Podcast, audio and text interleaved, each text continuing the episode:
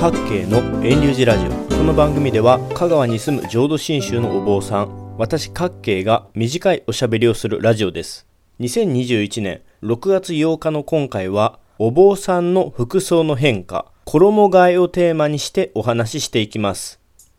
一般的によく見るお坊さんの服装って全身黒色と足元の白色とそれと草履の履物をしていますよね。一年中街中や家にお参りしてくるお坊さんを見ても黒と白で変わり映えのしない格好に感じるでしょうが実はお坊さんも夏用と冬用に衣替えをします。それで私の所属する浄土真宗宗派では6月から冬から夏用に衣替えをします。ですのでよくよくこの時期のお坊さんを見ますと黒い衣が透けていることに気がつくと思います。それに、実は黒い衣の内側に着る白い衣の白衣や襦袢といったものも夏用に生地が少し薄い感じのものになります。冬用はその薄手の逆で厚めの生地になって暖かくなっています。2021年の今年は関西地方では例年と比べて季節の変化が早いように感じます。桜のソメイヨシノは例年よりも2週間、3週間も早く、5月上旬に見頃の富士の花も4月中旬ですし、バラもチューリップもいろんな植物が早く咲いています。関西は梅雨入りもかなり早かったですね。九州や中国、近畿東海では統計史上2番目に早く、私の住む四国香川だと2021年は5月15日頃に梅雨入りをして今までで一番早く3週間も早く梅雨入りしました。このラジオ音声を収録している6月7日は雨もしばらく降らず風の涼しい気持ちいい時になっていますが5月の終わり頃は雨が続いて気温も高くてジメジメしてちょっと不快な気分のする時でした。お坊さんの衣替えは私の宗派では6月1日からということになっていますが、実際は1日からスパッと衣を全部変えるわけではなく、洗濯とか収納とかの事情もあって数週間かけて少しずつ少しずつ衣を変えていくのですが今年の衣替えは梅雨入りも早かったので割とスパッと夏用に涼しい服装に変えることができました。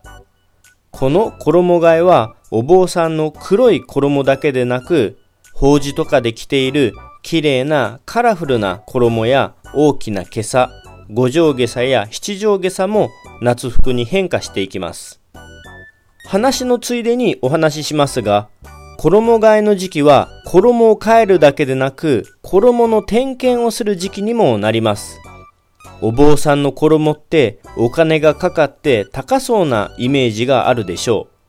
実際に法要で使う綺麗な衣は結構それなりの金額がするんですがずっと使い回すので考え方によってはコスパの良い着物だったりします。例えば私の場合は黒い衣や下に着る白衣や襦袢は祖父や祖母が使っていたのを着回ししています。それに法事法要用の色のついた衣も祖母や祖父のを使っています。衣は高価なものですが大切なものなので一度手に入れますと霧のタンスなどに保管して一つのものを長い間ボロボロになるまで使い続けますので20年、30年単位で見れば、お坊さんの着ている服はとってもお得な服だと言えると思います。お坊さんの着る綺麗な衣は呉服店ではなくて専門の法営店で取り扱われるのですが、私の寺では新しく買うことはほとんどなく、穴開きや金蘭のほつれなどの修繕をお願いすることが多いです。衣替えの時期は新しい衣に変えていく時でもあり、古い衣を点検する時にもなりますので、法営店にお世話になる時期でもあります。それで言うと、さらに別の雑談ですが、以前、法営店に新しい衣の依頼をした時のお話のことで、お坊さんの法用、法事用で使われる綺麗な衣って結構なお値段がするんですね。で、お坊さんの着る衣ってサイズが大きい気がするので、なんとかお値段を下げられないかと、足元の裾を短くしてほしいとお願いしましたら、短くはできますが、白い衣の白衣とのバランスがあるので、あんまり短くはできませんよと言われました。それだったら手を通す袖を短くできませんかと尋ねますと、この袖は短くできませんとはっきり言われました。あんまり気がつかれないでしょうが、お坊さんが法事、法要用に着ている綺麗な衣は袖の部分が長く大きく作られているんですね。手がすっぽり隠れるくらい。普段多く使われている黒い衣だと袖はそんなに長くないのにどうして法事法要用の衣だと袖が長くなっているんでしょうか？これは私も法会店の人に教えられて知ったのですが真言密教といった密教系の仏教では手で印を結びますよね。で、印を結ぶ時には他の人に見られないように衣の中で結ぶことがあるのでお坊さんの法要法事用の衣は袖が長くなっているんですって私のところは浄土真宗ですから仏様を拝む時に印を結ぶことはしないんですが通仏教仏教全般に倣って袖は長く作ることになっていると法営店の人に言われました以上衣の雑談でした